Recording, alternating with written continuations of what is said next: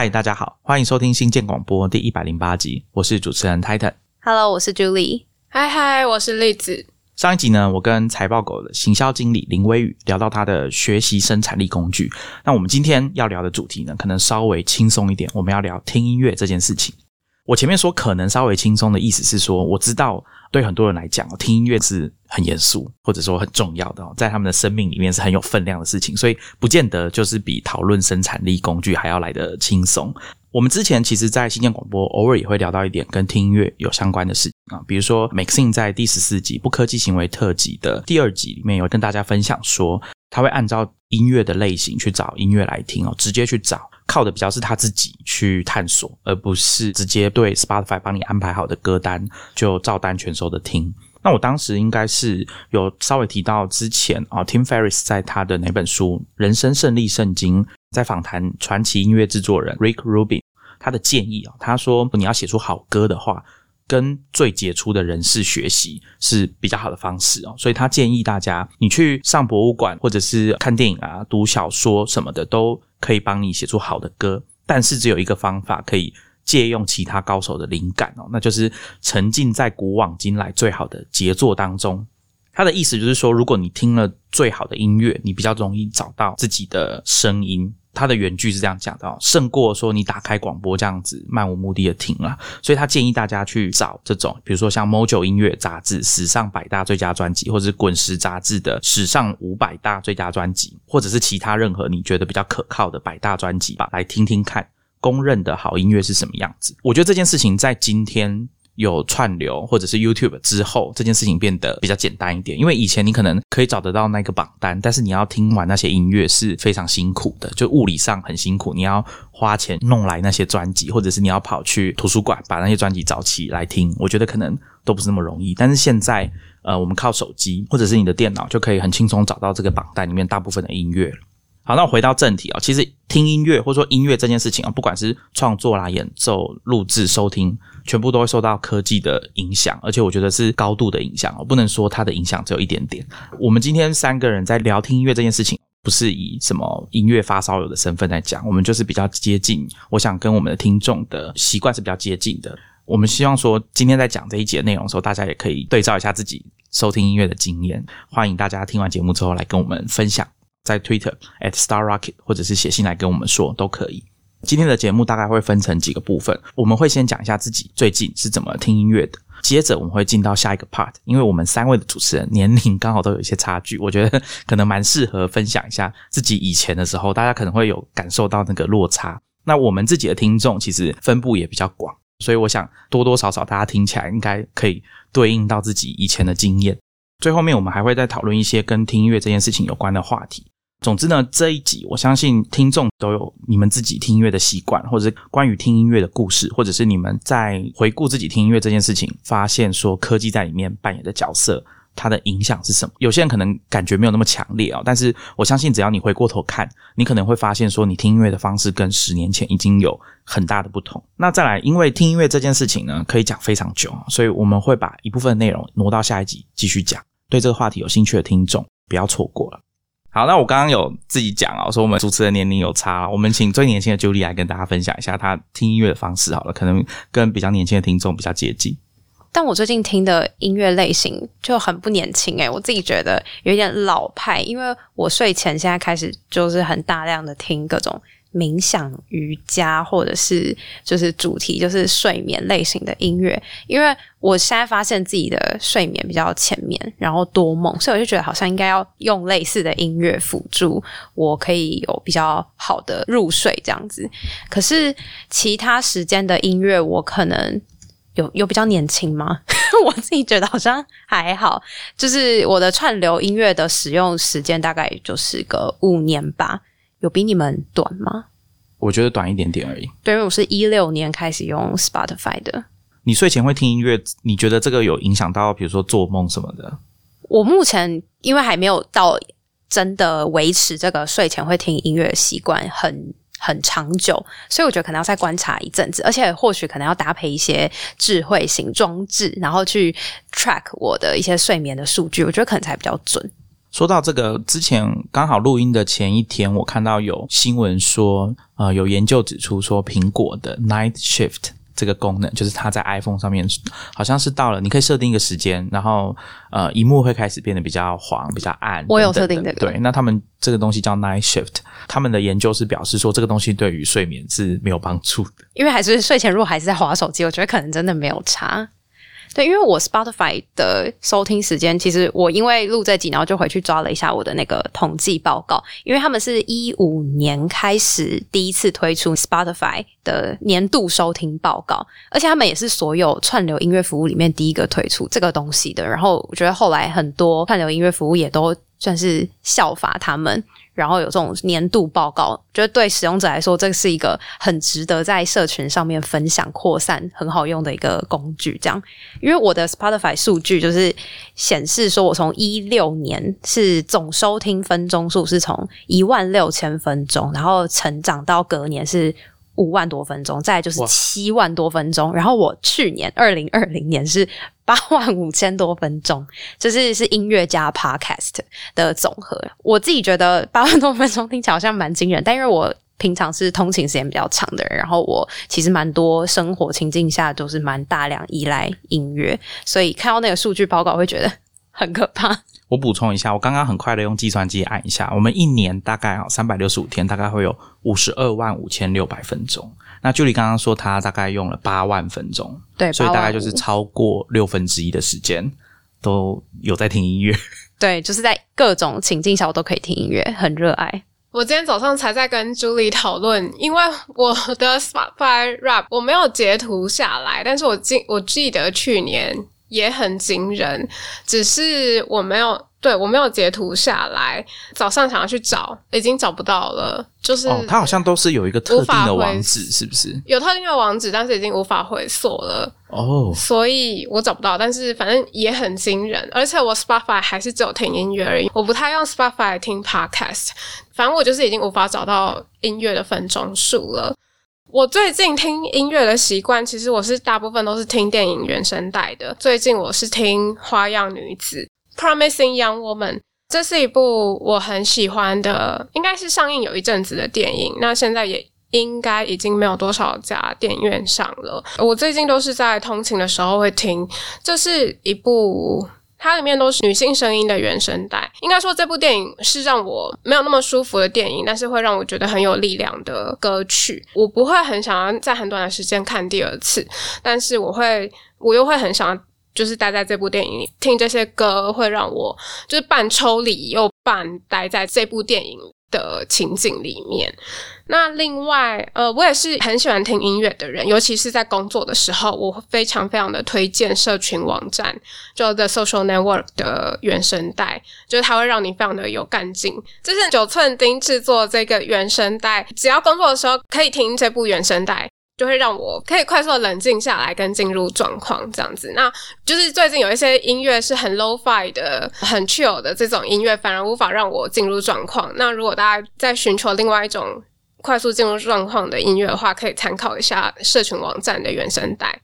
因为我自己是到可能这几年开始会比较喜欢所谓的 lo-fi 型的音乐，然后我忘记之前是不是有跟大家提过，就是 lo-fi cafe 这个网站，然后是我们之前在一集节目里面有提到的 RSS 的阅读工具或是管理工具叫 Mailbrew，它的创办人。跟他的一个 partner 做的 side project 叫 Lo-Fi Cafe，然后还蛮受欢迎的，而且它里面还有结合番茄钟的功能，所以我觉得如果大家就是有蛮喜欢听这种 Lo-Fi 系列风格的音乐的话，它的画面的风格设计也蛮好的，而且可以直接。一键就是一直切换不同的画面，有点像是进入到不同的房间，所以蛮推荐给大家。如果看腻了那个就是在书桌前面写功课的小女孩的那个 YouTube 的电台的话，那张真的很有。名，对那一张真的好有名。后来在那个 Spotify 的播放清单里面也有那一个小女孩的画面。那 Lo-Fi Cafe 是因为它里面结合大概有，我记得是至少九种的这种画面，然后其实有一些还蛮亚洲的风格。我记得我们好像是在 Clubhouse 里面有跟大家聊到，对就是分享这个还不错的网站，就是顺便介绍给大家。我看在 Hacker News 上面的讨论度也蛮高的。刚刚例子讲到电影原声带，我觉得我自己还没有学会怎么欣赏，就是把整张电影原声带从头到尾听过一遍。那例子刚刚有提到一个很不错的想法，就是你其实没有很想要再重看那部电影，至少现在，但是你又不想要离开那部电影的时候，好像听那个音乐是不错的选择。那我自己听电影原声带，我比较。偏好是有几首特定我很喜欢的，我会想要多听。可是总是有几首就是我自己没那么爱的，我就会想要跳过它。我没有办法整张的把它听完。比如说像几年前的电影，除了例子讲的《Social Network》之外，对电影的音乐印象比较深刻，可能像《地心引力》啊，《Gravity》，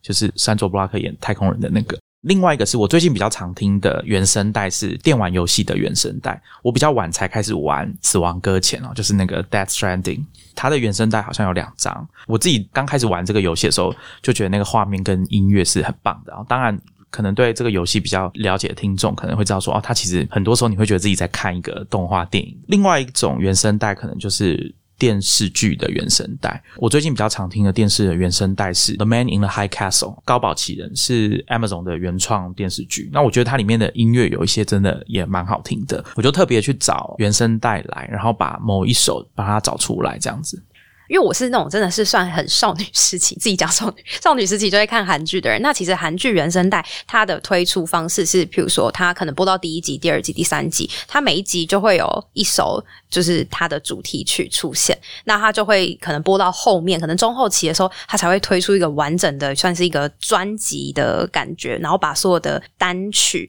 都收成属于这部电视剧的专辑。那我就有发现，在 Spotify 这样的平台上面，就会很多类似于用户。自己先去把这个播放清单列出来，让剧迷可以直接先听原声带。因为等到官方真的试出所谓的呃官方的这个原声带的时候，已经可能都是剧演到比较后面了。那如果是用户自己先建立，然后其他人上去搜寻的时候，就会发现啊，已经有很热心的网友先帮你建好了，你就不用一手一手自己去找出来。我觉得这还蛮方便的。你们有遇到想要找原声带，但是却找不到的状况吗？会啊。但是通常就像朱莉说的，会有使用者帮忙搜集，但是当然还是会有缺漏的状况。这时候好像就没有办法依赖串流音乐服务去听这些音乐，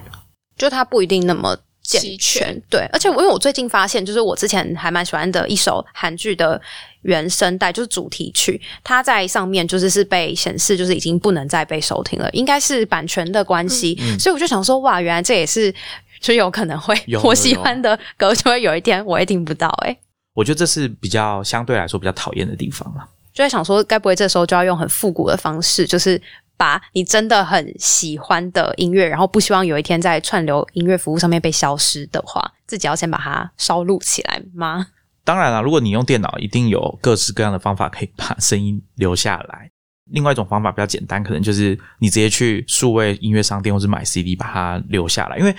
如果你真的很希望这是这个这个音乐不要以后听不到的话，我猜这个数量应该不会太多，应该也是少数。对对对，一般一般人应该可以接受这个数量。我就突然想到，我其实为了因为以前要搭什么长途飞机的关系，我是会离线下载所有音乐的人，所以我现在其实手机里面占最大容量的不是照片，是音乐，大概已经快要二十 GB 吧，都是我自动设定说我加入我的那个清单之后，它就会离线下载。因为我就发现，在一些网络比较不好的地方，或者是断网的时候，或者是因为我之前在中国，他们那边的网络其实没有像台湾这边这么的方便，然后他们的那个费率也比较高，所以我在那边其实都是用离线下载在听音乐的。那你下载的单位是一首歌一首歌吗？还是一个播放清单？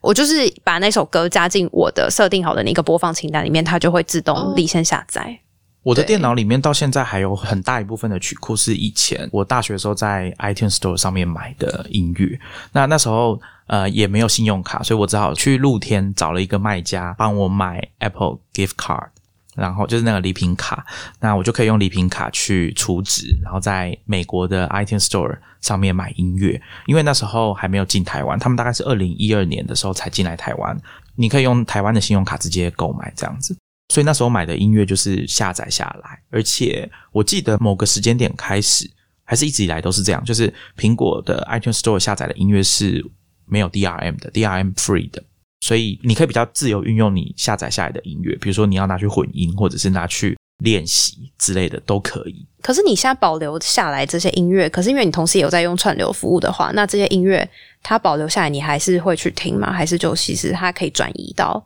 串流上面？以苹果来说的话，现在都已经叫做 Music，那它其实是把这两个资料库混在一起呈现的，所以。其实你要听什么音乐，它你应该，如果你没有特别注意的话，你可能不会发现说那是你资料库里面还是 Apple Music 的音乐，因为我们在听 Apple Music 的时候，你不是可以把它加到你的 library，加到你的资料库里面嘛？所以其实你在收听的时候，你比较不会分辨出来。比较有可能会注意到的话，就是你在找音乐搜寻的时候，苹果会帮你分，就是你是要搜寻 Apple Music 还是搜寻你自己的曲库。那苹果它还有推出两个服务啊，一个是以前在还没有串流。还没有 Apple Music 之前，他们有推出了一个，好像是叫 iCloud Music。你可以把你电脑里面的曲库上传到 iCloud，上传到 Apple 那边，然后呢，Apple 会从他们的资料库里面找出相对应跟你那首歌一样的曲子，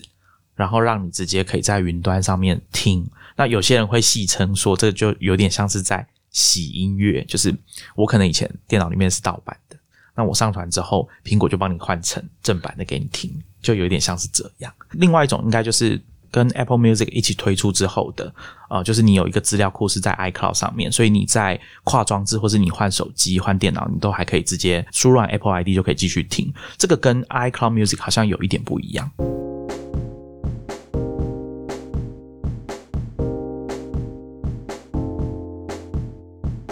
刚刚栗子跟 Julie 都有讲到播放列表这件事情，你们在听音乐的时候大概都是怎么听？就是是什么单位在听？我发现我比较是看状况，譬如说，如果这个歌手我真的就很喜欢，是那种喜欢到如果他开演唱会，我一定会购票去听演唱会的那种等级的歌手的话。我就会是摆专辑这个单位在听他的音乐，但如果是一般来说，其实我是蛮依赖播放列表的，而且我自己觉得我听音乐是蛮信任演算法的，因为目前听下来，像 Spotify 的那个 Daily Mix 都很符合我的需求，尤其是我很喜欢它的那一个功能叫做 Release Radar，它会帮我找出我平常就有在听的歌手，那如果他刚好当周有出新的歌曲的话。就可以在每个礼拜五的早上更新，我可以直接收听到新的音乐，就不用一个一个去 follow 他们。然后，因为大部分现在很多歌手也是出单曲单曲，然后后来再变成一张专辑嘛。我觉得这件事情在以前比较少，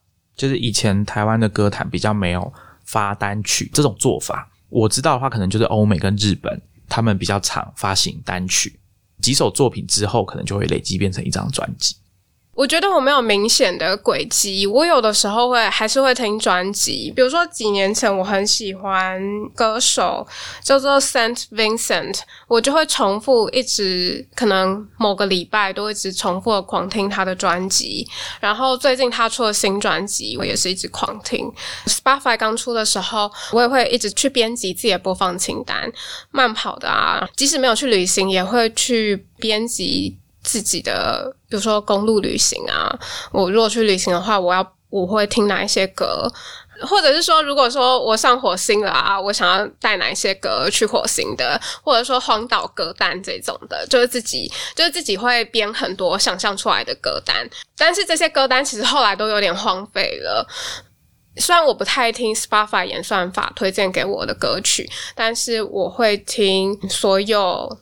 我曾经按 like 的歌曲，也就是说，我可能荒废了我的歌单，但是我就是从可能二零一三年开始有按 like 的所有歌曲里面，直接从那边听，就比较不再听以主题性的听，而是以大杂烩的听。但是现在偶尔还是会以专辑啊，或者是刚刚说的原声带啊，或者是说会去听其他人编辑的歌单，或者是说像是 WWDC 的歌单啊。或者像是 Pitchfork 这种音乐杂志推荐的歌单。因为我之前看 Variety 上个月刚好有一篇报道，就是因为 Spotify 在上个月刚好满十五岁了，他就是在十五年前的就四月底就是成在瑞典成立的嘛，然后他就整理了一下，就是 Spotify 这十五年来对音乐产业、音乐生态系带来的很多影响跟改变，或者是说他们的前瞻性的做法。像其中有一个，我是看了那一篇才知道的，就是他们是第一个算是提供就是随选，而且把 Auto Play 自动播放这些功能普及出去的一个串流媒体服务。就是你在这一首歌播完，或是这一个播放清单播完之后，它会会自动的帮你提供更多内容，就会让这个音乐源源不绝的一直播放下去。我是看了之后，我才知道说啊，原来这个功能不是它原生就该存在的诶。对啊，因为其实刚刚像我听音乐的方式，可能跟例子有点像，就是我喜欢的音乐，我会一直反复的听。我知道有些人受不了啊，就是有些人不喜欢说一直听重复的歌，但是我是属于那一种的。但其实仔细想一想哦，在还没有数位音乐之前，要做到这件事情是不太可能的。像以前卡带式的时候，你听音乐是不可能重复播放的，因为它卷回去也需要时间，而且那个过程应该会打断你听音乐的这个体验哦，所以。应该是到了后来有数位音乐之后，才可以这样很自然的反复收听同一首歌，或者是整个歌单可以反复的播，甚至后面还有我们讲 shuffle 这种随机播放的功能。那刚刚 Julie 讲的连续播的，我觉得现在在很多媒体都有这种设计，好像 YouTube 他也会有说你影片结束之后，他就马上接着播另外一首。那我觉得这个后面可以讨论的话题其实很多，比如说。包含这个平台啊，他希望改变使用者的行为，他希望使用者用什么行为来消费他们平台上面的内容？因为这个很显而易见的有几个，就是可能你可以在上面停留很长的时间，他透过你停留比较长的时间，在他们平台上面的活动去了解你的偏好，进一步让演算法去调整出更适合你，可以让你在上面停更久的内容。因为如果这个平台是靠广告在生存，或者是说靠。靠广告来带来营收的话，那使用者停留在上面时间很长，这件事情对他们来说是非常重要的。那如果今天音乐是买断的，他的音乐卖给你就算了，他其实不需要管你有没有要一直听那首歌。因为说到这个，我就想到我也是，应该是上个月就看到那个文策院二零二零年的台湾文化内容消费趋势的调查计划。可是这个我觉得可以先跟大家说，它样本数就只有两千个，所以就是大家可以参考看看。我是看它的数据觉得蛮惊讶，他说六成的台湾民众是只听免费的串流音乐，那如果是付费的话，平台是以 KKBOX 是第一名，占了百分之五十三，然后 Spotify 是三十三点四 percent 是第二名，这样，所以就觉得。哇，原来其实还是很多人会选择听免费的串流音乐服务，可能这样就足以满足他的需求吧。因为以我自己来说，我就是 Spotify 的重度使用者，我就觉得我好像不太可能会有一天就说我不用了。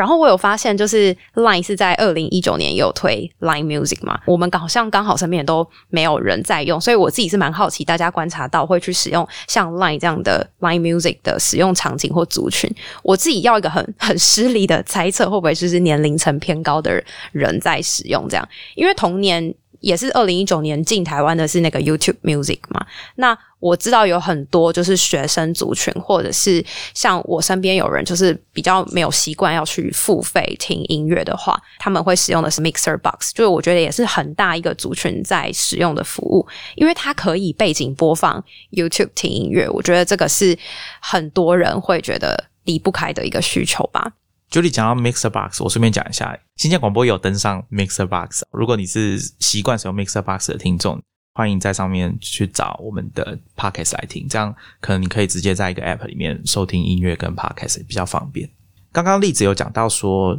Spotify，就是你有按爱心的歌曲哦。那我后来在听音乐的时候，可能是最近两年嘛，开始有一个习惯是。我如果听到听到这首歌或是这段音乐很特别，我特别喜欢，我就会把它记录下来。搭配的工具就是我之前跟常常跟大家推荐的 Draft，因为它在开启 App，然后到你开始记录写东西的时候，这个时间非常的短。所以我会把我自己听到比较喜欢的音乐的段落，或者是它出现在某一部电视剧、某一部电影的什么时间点，我会把它记下来，再回去找那一段音乐出来听。或者是我今天听某一些乐团他们在表演的时候，某一段的演奏特别的好，我会把它记下来。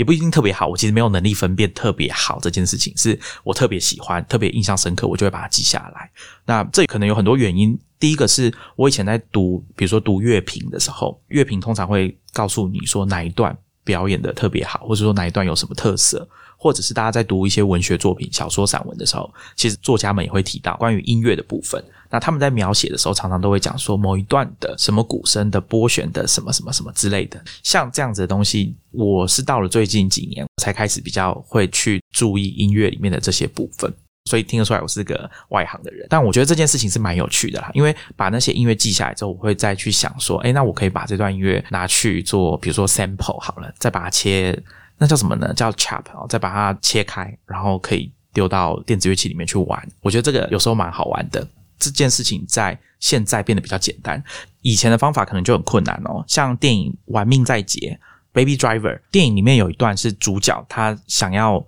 混音他的音乐哦，因为他把其他身边的人讲的话录下来，然后他就把这段音乐拿来做创作，里面有把操作的过程大概呈现出来。我觉得像那个就是比较复古的手法，那相对来说就比较没有那么方便。现在可能你用手机上，像最近我有下载一个 App 叫 Flip F L I P，它是一个蛮有名的音乐 YouTuber，叫 Andrew 黄，他设计跟别人合作。一起开发的，这个就是可以让你在手机上很快速的去录音，然后玩各种数位化的乐器，蛮有趣的。大家有兴趣可以去研究一下。我跟 Titan 一样，我也会稍微记录一下，就是歌曲或者是音乐有骚到我痒处的地方。比如说，有的时候，嗯，有一些歌曲的前奏或者是某一段，它就是也许说不太上来，但是。耳朵不是那么的专业，但是就是你会觉得那个有触动到你的心，所以就是有会稍微记录下来这样子，或者是说这首歌它的某一个段落，它出现在某一部电视剧的某一个情节里面，然后我也会写在日记本或者是说笔记的某一个地方，或者是说音乐这件事情对我来说，他在哪里听到的，或者说在哪一个环境听到的，也是蛮重要的事情。我自己个人会觉得，那时候呃，Titan 跟 Liz 提到说他们会记下来音乐一些触动他们的点，这件事情会把它记下来。这件事情我觉得很特别，因为我好像不是会做这种事情的人，所以我很好奇你们是受到什么启发，会有这种起心动念？这怎么就突然一觉醒来，突然想说，哎，那这个音乐很好，那我要把它记下来，这样吗？我自己的话，应该是因为几年前。呃，在 YouTube 上面看到一系列影片，好像是台湾的音乐人陈小绿，他跟某个品牌合作，然后要拍一系列的 YouTube 影片，叫 Sample List。这系列影片都有一个固定的结构，就是台湾的音乐人会去黑胶唱片行挑三张黑胶，带回去家里做取样，那用这个取样的声音搭配厂商给的声音，做一首简短的曲子出来。加上我差不多同一个时期，我在 YouTube 上面有在看一系列的影片，是 Fact Magazine，他们有一个十分钟要做出一首歌的挑战，会到处去找音乐人来录这个影片。那里面创作的一个环节就是要取样。那取样这件事情，首先创作者你就必须要记得，哎，哪一段音乐是我可以拿来用的。或者是我想要保留下来以后拿来用的，这就好比你读完一篇文章，或或者是读到什么资料，你觉得之后可能在做内容创作会需要用到的时候，或是做研究会用到的时候，你会先想要把它保留下来，就有点像这样子的概念。我差不多是那个时候开始知道说，哦，有要记这件事情。另外一个就是我刚刚讲的文学作品里面会讲到，像之前我在上上一集跟 Julie 还有栗子录音的时候，不是有讲到一本小说叫《时间里的痴人》。那大家去博客来或者是网络上面看书的介绍的时候，会讲到一段，就是里面的有一个角色，他认为哦，伟大的摇滚乐曲都有伟大的停顿，就是空白的地方。当我读到这个段落，或者说读到这种类似像这样子的描述的时候，我都会觉得蛮喜欢的。虽然我完全不知道说这到底有没有根据，就是他讲的话对不对，但是我会觉得哦，像这个就会让我印象很深刻。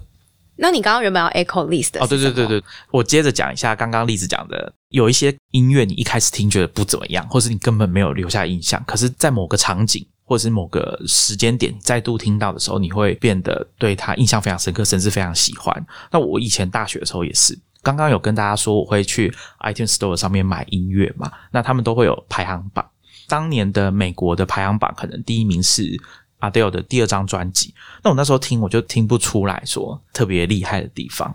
可是到了某个时间点，我可能听到那张专辑的其他歌的时候，我就发现说，哦，真的很厉害。再回头过去听之前的音乐，就会发现说，哇，他真的是一个很厉害、很会唱的音乐人。所以我猜我们的听众也会有类似的经验，欢迎你跟我们分享。那还有一个，我想要问你们，你们会做什么事情的时候会有一个类似自己的主题曲吗？比如说刚刚例子有说运动的时候，会啊，比如说我在慢跑的时候，我就会特别的想要听 Baby Driver 的原声带，尤其是他的第一首歌 Bell Bottoms。我开始慢跑的时候，如果我听到这一首节奏感很强的歌的话，我那天可能就可以跑五圈。我好像没有一定有什么主题曲，因为你刚刚讲主题曲的时候，我想到是那种什么霹雳布袋戏某个角色出场的时候，他每个人有一个自己的主题曲。但我好像会把我喜欢的歌，反正就加到那个歌单里面，那个就算是我所谓的无脑听歌单，那个怎么听都比较不会踩雷。可是类型就是我完全没有做区分啦。刚刚 Julie 讲那个登场的主题曲这件事情，我觉得很有趣，因为上一次我跟 Julie 在录这种声音的科技的时候，有讲到 Marspot 这个 App，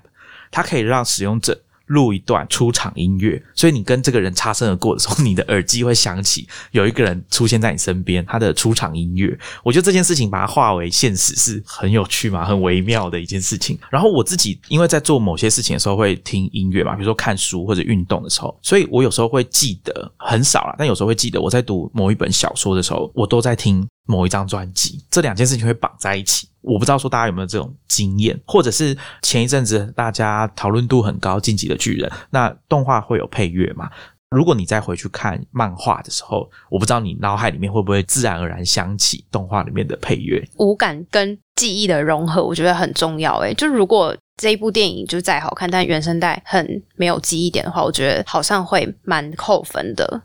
那如果是因为讨厌某个人原因，所以连带讨厌了他的音乐，对，比如说跟某个人分手，或者是因为某些原因讨厌了，可能就是以感情这种关系里面来说，可能就是啊，我们是在某一首歌的背景音乐里面相遇，或者是我们都共同喜欢某一首歌，可是如果没有在一起了，好像听到这首歌会勾起一些伤心的回忆，可能就不敢去听吧。我有听过这种例子啊。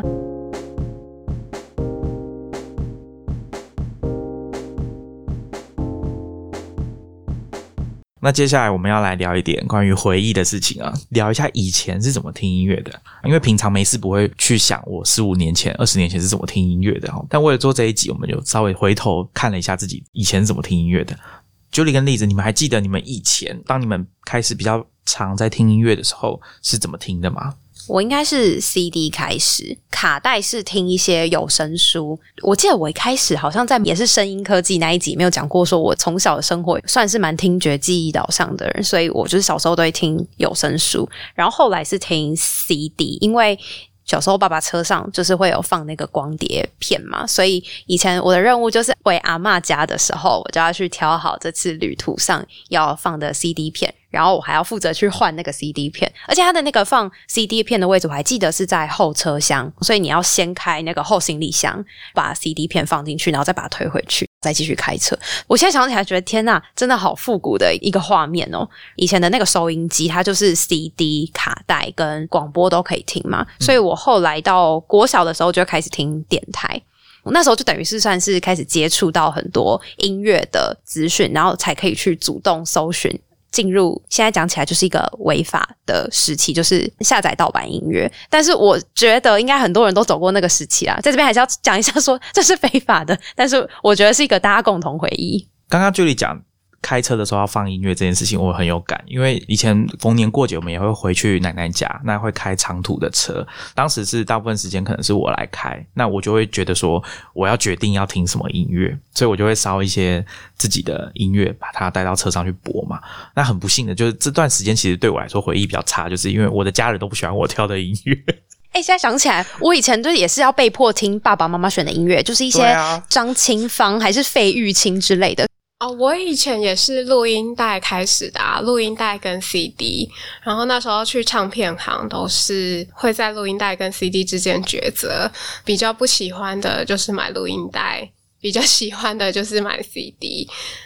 到高中的时候。非常热衷于去一中街的玫瑰大众，还有五大唱片行，红绿标，对对对对 对，组合举手 CD，红绿标是什么？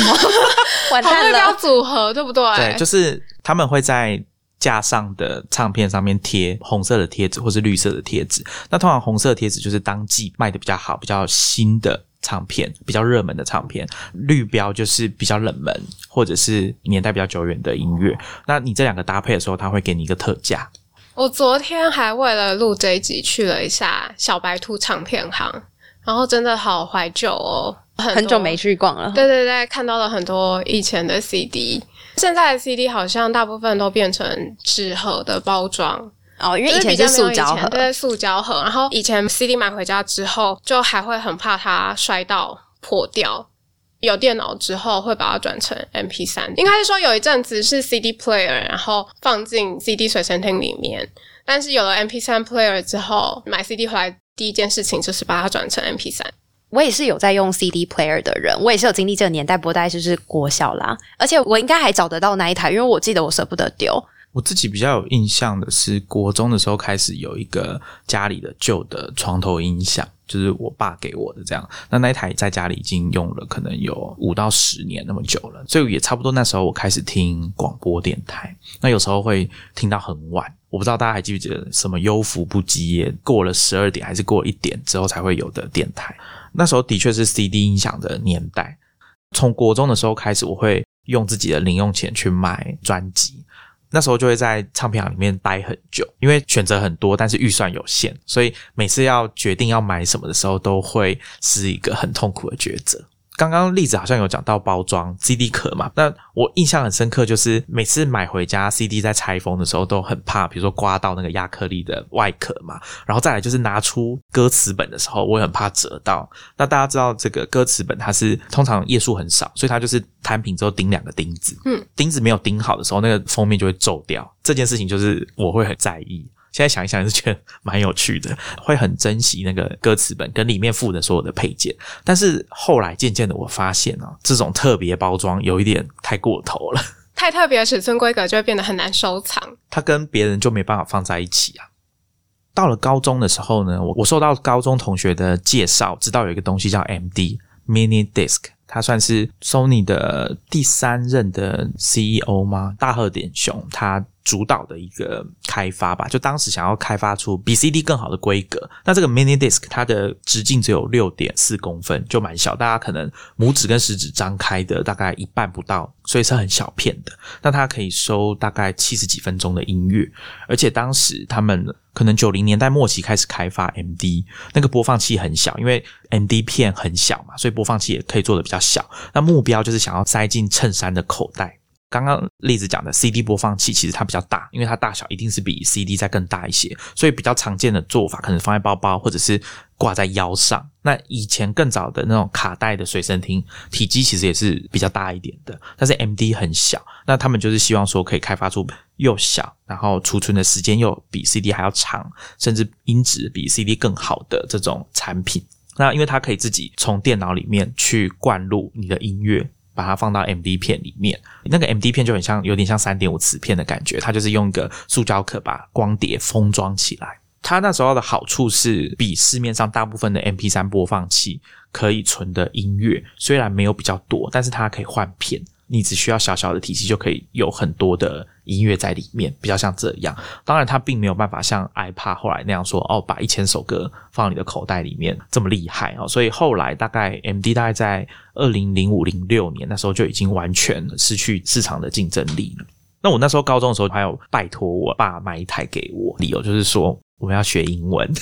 就会把那时候英语学习的资料放进去，然后开始听。那当然，大部分时间还是拿来听音乐比较多。这算是我切换到 iPad 时期里面的一个过渡期吧，就是可能高中到大学这段时间还会用的东西。那后来到了大学之后，我就买了 iPad Nano，就是那个胖胖的有荧幕的。差不多从那时候开始，我在听 Podcast。我是在高一那一年的时候。拥有了第一个比较现代化的，也是听音乐的产品，然后也是第一个 Apple 的产品，就是 iPod Touch。我刚刚去查了一下，发现苹果官网上真的还买得到，而且一直在进化。我当时抱着一个它就是不能讲电话的 iPhone 的心态在使用它，就觉得非常满足。所以我当时确实也用那个听了很多音乐，然后它也伴随着我的整个高中时期，我觉得是充满青春回忆。所以主要是听音乐吗？其实那时候也刚开始用 Line 跟 Messenger，那时候也差不多刚开始兴起，所以我也是那个时候会使用 iPod Touch 来传讯息等等的。不然以前我也是要用那个算字数传简讯的。哦，你真的有经历过那个年代？有啦，只是比你们晚一点嘛。对，我是三三一零那时候的。我也是三三一零。然后说到这个，我去年有看到一个香港设计团队叫做 NINM Lab，他们推出的一个商品，我觉得很赞诶，它叫做 Long Time No See CD Player，就是它可以用无线或是有线耳机，而且它也支援蓝牙音响。跟扬声器，那它的外形就是那种经典的 CD 盒，是一个正方形的那种透明塑胶外壳，可以看到里面一直在旋转播放的那个 CD。而且它很吸引我的是里面那一件就是有磁吸功能，所以你可以把这整台。DD player 贴在冰箱或是家里的那种小黑板上面，至少还可以当成装饰，或者是提醒自己拿来用。不然我想想，我这种人应该就是买了，但可能老实说也用不到几次。单纯看产品外貌喜欢就买回来的人来说，我觉得这个功能还蛮实用的。而且除了 CD，他们还有出。卡带版本的，他们说这个是全世界第一台加入蓝牙功能的吸带式卡式录音机，就是外形也很好看，然后有那种很粉嫩的色系。有兴趣的人的话，也可以去看看，我会把链接放在 show notes，就纯欣赏，我觉得也还蛮好的。大家应该还有看过，现在无印良品可能还有在卖，就是当初深泽直人帮他们设计的壁挂式的 CD player，它的开关方式就像那个壁挂式电风扇一样，你要去拉那个线，有没有？咔嗒咔嗒拉两下，然后开始播啊。我当初第一次看到这个产品的时候，觉得哇，好酷，好喜欢，但蛮贵的，没有买。后来我再看，当我有能力就是买的时候，我就觉得，呃，我应该是不会再听 CD 了，家里不需要这个东西，所以我后来也也没有买。但是我觉得它单纯做装饰也是一个蛮赏心悦目的事情。对，刚刚 Julie 有讲到关于盗版这件事情啊，我分享一个故事哦，跟盗版不算有关啦，哈，算是介于盗版跟正版的中间。是我前一段时间在李如一的 Podcast《一天世界》听来的，有一段是在讲他们称之为打口碟的东西。什么是打口碟呢？我们知道以 CD 来说，有所谓的正版跟盗版嘛。正版 CD 就是唱片公司出的，你在店里面买。盗版 CD 当然就是大家盗录啊、拷贝下来的。那打口碟比较像是介于这两种之间，它是唱片公司没有卖完的 CD，要做垃圾回收跟处理很不方便，所以他们的做法就是在上面打洞，可能是在外壳直接破坏，或者是在唱片、光碟片或者是卡带里面直接打个洞。对光碟来说，你打个洞，它还是可以播，但有一些音乐可能就会因此受到影响。但是他们就把这些东西做了这样简单的处理之后，把它当成塑胶垃圾。进口到中国，到了中国之后呢，大就会有人去把那些东西找来卖，因为那个价格是被当成垃圾在卖，所以是论斤称两，很便宜的在卖。可是他们会把它拿来当有一点像是夜市在卖盗版 CD 的那种方式在销售吧，我猜。哦，他们没有讲那么清楚，但这件事情很有趣的就是，根据维基百科说法，中国有一代的人哦，他们的音乐启蒙就是来自于这种打口碟。跟李如一一起录音的朋友啊，其中一个就是当年有批货卖这个打口碟。根据他的说法，当时的乐迷在听中文流行乐的时候，他们比较愿意买正版的 CD。那如果是听西洋歌曲呢，他可能就会买盗版。那打口碟要经营的客群就是剩下的那一些人，也就是说，所谓比较非主流的，或者是市面上没有那么热门的音乐，所以他们可能会听到一些比较特别、比较非主流音乐的品味。所以那一位。曾经来批货来卖的，跟李如一起录那一集的朋友叫罗敏哦，他发展出一个很特别的音乐偏好，就是他会听当代古典乐。那什么是当代古典乐？我们讲古典乐，通常想到就是哦，巴哈、贝多芬。那他听的是现代人用古典乐的方法去谱写的新的古典乐。为什么会这样？其实只是因为他去批货的时候有看到这样子的打口碟，然后他就捡回来听，从此之后就开始培养出这样子的音乐偏好。我觉得这件事情蛮有趣的，因为我以前不知道有这种东西。那我不知道听众朋友你有没有在台湾有买过这样子的光碟片？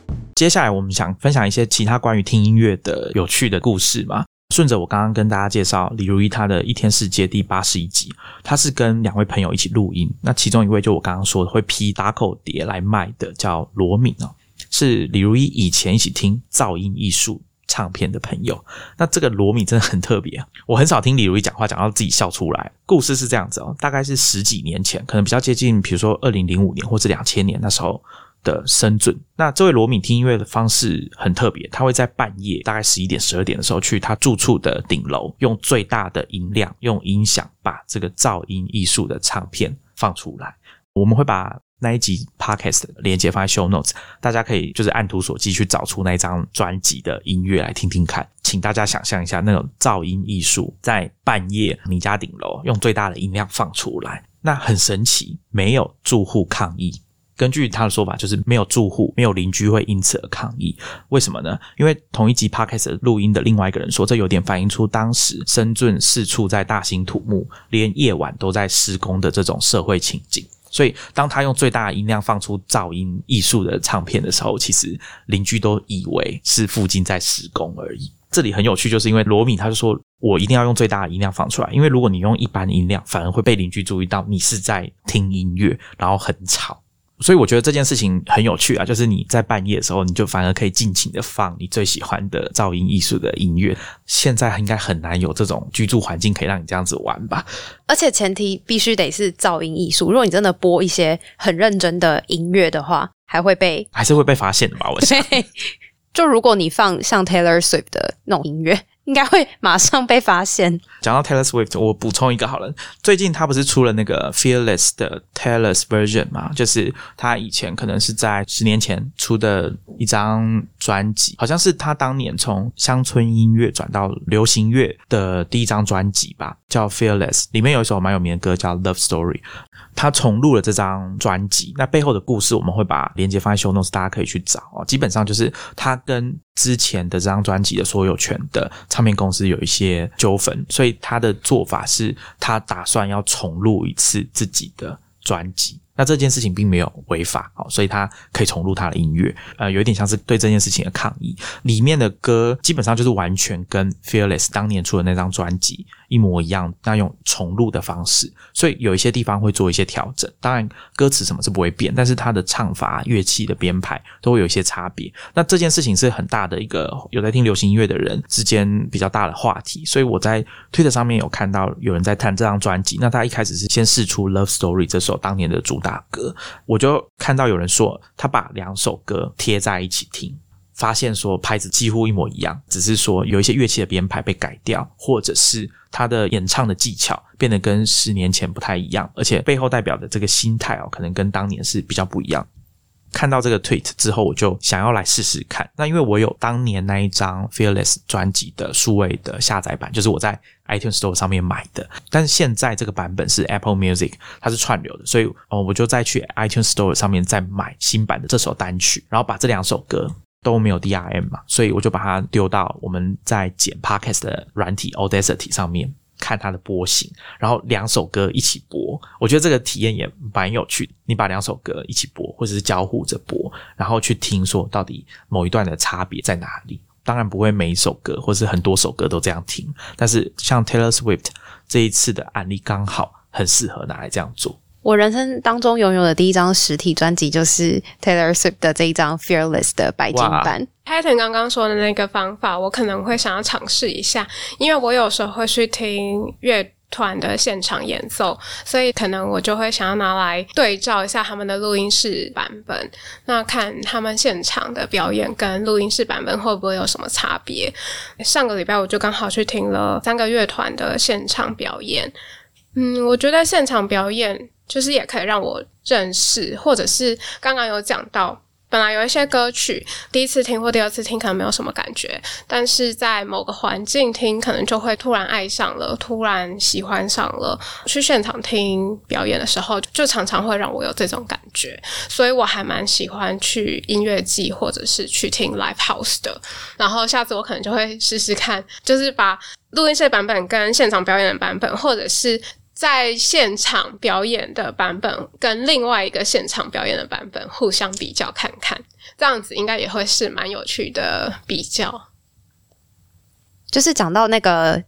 Taylor 所以发行他的那个 version，呃，Taylor's version 的 Fearless 那张专辑，其实 Ben Thompson 刚好，我不知道是他刚好也是这个粉丝，还是他有在关注，因为他就是针对这个议题，他就有写了一篇文章，就刚好搭着最近很红的 NFT，然后就写了一篇文章叫 Non Fungible Taylor Swift，我觉得它里面提到了很多，就是 NFT 跟 Taylor Swift 重录这张专辑之间，跟创作者还有乐迷之间的一些概念，我觉得还蛮有趣的。然后这篇文章链接我会放在 Show Notes，我觉得有兴趣的乐迷听众们都可以去看看。我觉得可能会有一些对于这种新时代，然后他重录一张专辑的一种新的方式的一个，算是一个新的想法吧。我觉得还蛮特别的。我也会在 Show Notes 放一个关于。Taylor Swift 跟他的算前东家的争执的法律的见解，我觉得写的很好，是一个我在推特上看到一个法学院的学生写的吧，那写的蛮好的。这一整串的讨论，我会把它贴在我们的 show notes 里面。我刚刚想到，刚刚 Liz 前面有说跟我一样，他跟我一样是 Spotify 的使用者，但是他不会在 Spotify 里面听 podcast 这件事情，其实跟我现在的状况刚好是相反的，因为我之前是用 Apple Podcast。或是 Overcast 在听 Podcast，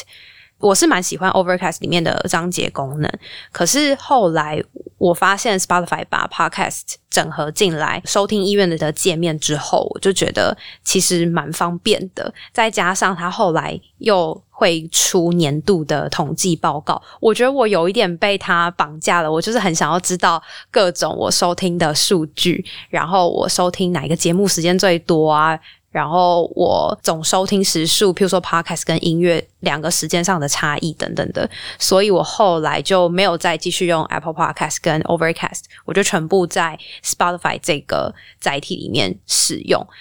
因为除了方便之外，我就是很喜欢它的数据统计功能。这样，因为像我去年的 Podcast 收听时数是大概快五千分钟，可是是大概是后半年，因为我前期都还是在用 Overcast，所以实际上可能收听 Podcast 时间还更多一点。然后我也有发现，因为它真的有陆续在改善一些前期 Spotify。在做 podcast 比较没有这么完整的一些缺漏，像是他以前 show note 很容易跑版，尤其是中文，他字会挤在一起，就不懂为什么会这样。然后后来，我现在就比较少看到有这样的状况发生。再来就是他以前的倍速播放选项，其实只有一点五跟二，就是很基本阳春的。但是到大概前半年吧，他就多了一点二啊，一点八，就是相对。很弹性的选项，我觉得对我来说就很方便。对，因为像我中文的节目，我都是听一点八左右的倍速。少数是一点五啦，最后是我觉得它有一些推荐的节目，在单集底下你往下滑，它会推荐你一些相关的节目。我觉得有越来越准确。之前它可能就真的只是捞关键字相关的，可是现在的话，可能如果你 show note 写详细一点，我觉得它推荐的有时候还蛮准的。所以我偶尔会有被推到，然后去听认识一些新的节目，我觉得也还蛮不错的。它可能还会搭配一些听众实际的行为，比如说像我会听 A、B、C 三个节目，然后。你也会听 A 这个节目，那他可能就会试图想要推荐 B 跟 C 给你。就是因为对我来说，听 podcast 跟听音乐的情绪是蛮分开的。就在听 podcast，我的状态可能是比较上进啊，吸收知识状态的；但是在听音乐的时候，可能是比较厌世啊，然后。就假日批判这个 这种状态的，所以这两个我不希望它的内容是混在一起的。尤其是比如说我，因因为其实我在捉机状态的时候，偶尔还是会用 Spotify 听 Podcast，但是我看到那个 Podcast 的标题跟歌曲是混在一起的时候，我会非常的恼火。我还是我现在还是会尽量把它分开，还有包括 podcast 的封面跟专封面的设计的取向，其实也都不太一样，所以我非常的讨厌这两个东西是被混在一起的。还有那个 Julie 刚刚说到数据的部分，我听 podcast 的 app 是 Pocket Cast，它的数据统计是比较阳春，没有错，它就是。只有统计我从使用这个 app 以来，我总共听了几分钟而已。哦，哎，Pocket Cast 有这个功能哦，有这个统计，但是它是统计我从二零一六年听了总共听了几天这样子而已，它没有统计我就是听了哪一些 podcast 的总统计排行榜，这是比较阳春没有错。总而言之，我会希望这两个 app 是分开的。那现在的困扰还是在桌机上，我还是比较。因为我没有买 Pocket Cast 的座机版，我还是希望自己的 Spotify 不要再被污染了。哎，不，其实我不知道说你听 Podcast 的喜好会不会影响到他推荐给你的音乐耶？如果如果如果有听众你知道的话，欢迎你来跟我们讲一下。我觉得这件事情蛮值得讨论。所以像例子的状况，我就可以理解他可能完全不希望自己的音乐被 Podcast 污染的这种概念。关于数据的部分，刚刚 Julie 有提到 Overcast，Overcast 没有统计这种听多少时间，但是它有一个很有趣的统计，它会统计它的所谓的 Smart Speed，帮你省下来的时间，因为它会把中间过长的空白时间把它切掉，而且它会动态的调整播放速度。如果大家还记得我之前讲的话，就是即便你没有调什么一点五、一点三，只有用一倍速播放，它还是会去微调那个速度。这个演算法应该是 Mark Gurman 他自己研究出来的，所以 Overcast 有显示，我用 Smart Speed 这个功能帮我省下了到现在大概有一百二十二个小时这么多。哦，省下你对说 Overcast 哦，这好像 Pocket Cast 也有。对，所以我觉得这个功能蛮有趣的啦，就是光听 Podcast 也可以省下这么多时间。那我要许愿 Spotify 今年的二零二一 Rap 的报告里面可以帮我多一个这个统计的数据，就是我用倍速播放到底省了多少时间。对啊，倍速播放省下的时间可能又是另外一件事情。在下一集，我们在聊听音乐这件事情，我们会多谈一些跟 App、软体或者是网络服务有关的内容啊，比如说像这些东西是怎么样辅助或者是增进我们听音乐这件事情的体验。那我们今天就跟大家聊到这边，我们下一集见，拜拜。拜拜。拜拜。